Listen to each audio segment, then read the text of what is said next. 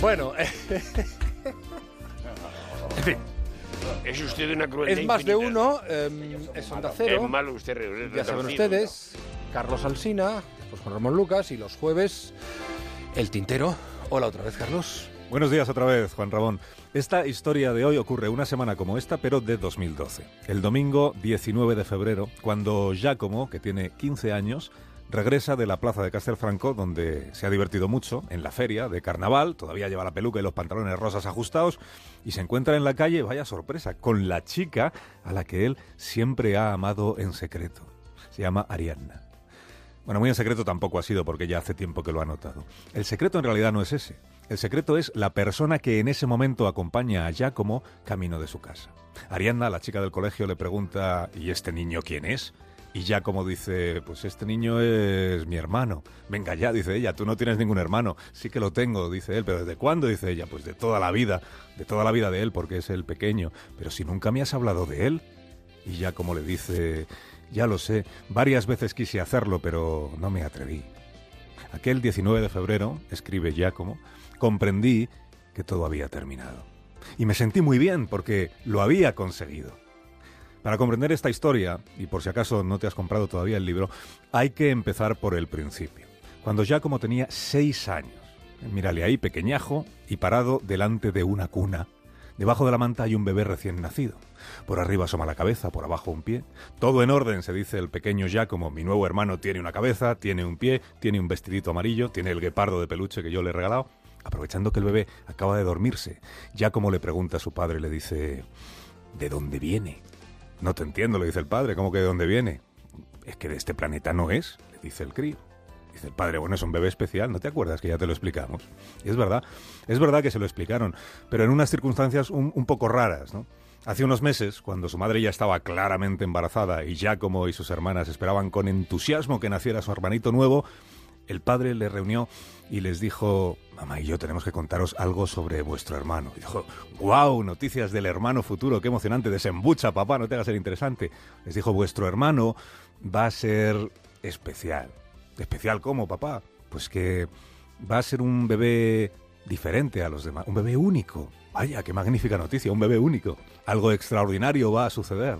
Giacomo soñó esa noche con Giovanni, su hermano, alias Gio, ¿eh? su superhermano con superpoderes. Seguro que venía de otro planeta.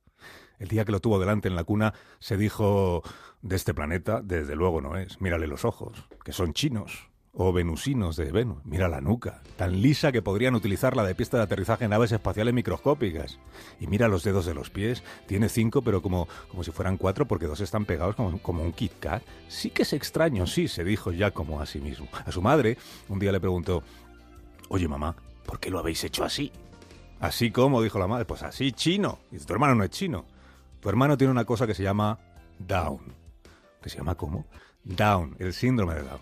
La madre le habló del médico inglés que lo descubrió, el síndrome, de qué significa síndrome y de cómo además de los ojos apaisados le iría notando a su hermanito Gio otras cosas. Por ejemplo, que tiene la lengua todo el rato fuera. Pues por ejemplo, sí. O por ejemplo, que cuando empiece a hablar lo hará de una manera un poco rara.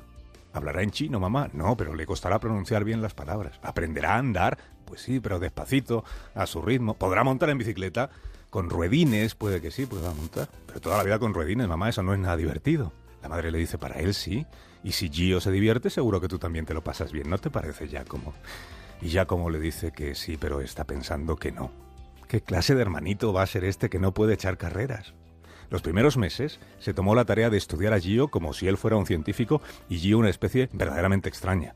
Descubrió que para dormirse necesitaba que le dejase rascarte los dedos, que prefería estar boca abajo que boca arriba y con el culo en pompa, que gateando, hay que reconocerlo, era más rápido que Hamilton, y que aunque se hubiese hecho muchísimo daño, por ejemplo, aunque un día se rompiera un brazo, tú le dabas un beso y todo se le pasaba.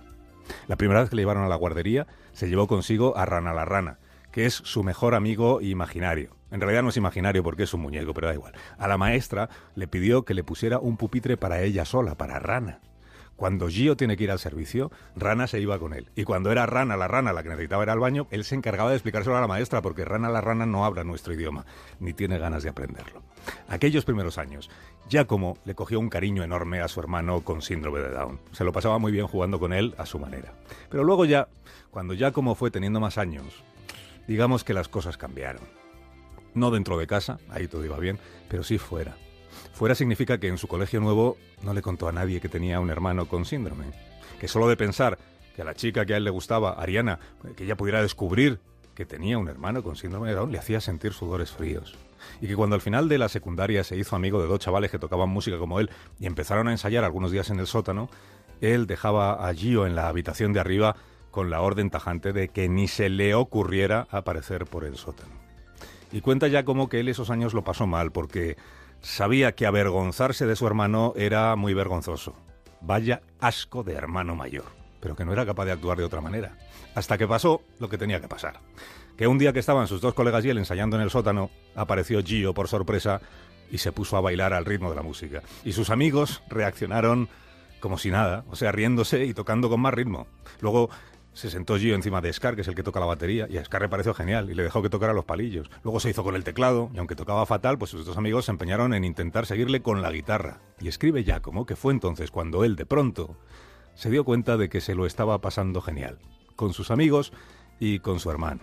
Y que ellos le dijeron, pero ¿por qué no nos habías contado que tenías un hermano? Y él dijo, pues porque es un poco especial. Y ellos le dijeron, tú eres tonto, chaval.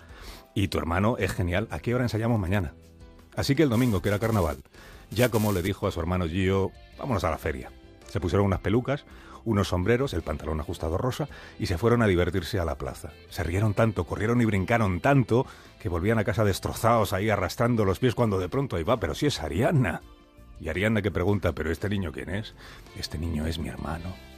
Aquel 19 de febrero, escribe Giacomo, aquel 19 de febrero comprendí que todo había terminado Dejé de sentirme el peor hermano del mundo porque ver a Ariana y a Gio andando juntos de la mano me confirmó que todo había cambiado. Y añade, dice, la vida con mi hermano que tiene síndrome de Down es un viaje constante del orden al desorden, de la diversión al agotamiento. Gio que salva un caracol al que la abuela quería cocinar. Gio que ve pasar unos chinos y se ríe y estira todavía más los ojos. Gio que no comprende por qué su sombra le sigue y se vuelve para comprobar si continúa ahí. Gio que se puede pasar toda la tarde discutiendo contigo si se te ocurre decir que el tiranosaurio Rex no era herbívoro, sino carnívoro. Gio que persigue dinosaurios porque no hay nada que le fascine tanto. Gio que es libre de todas las maneras en que se puede ser libre. Gio que es mi superhéroe y nunca dejará de sorprenderme. Ya como Mazzariol tiene 19 años, es de Castelfranco en Italia y ha escrito este libro que acaba de editar Nube de Tinta. Se titula, apúntatelo, Mi hermano que persigue dinosaurios. Mi hermano que persigue dinosaurios. Gracias, Carlos. Hasta, bueno, hasta mañana. Hasta mañana, Juanra.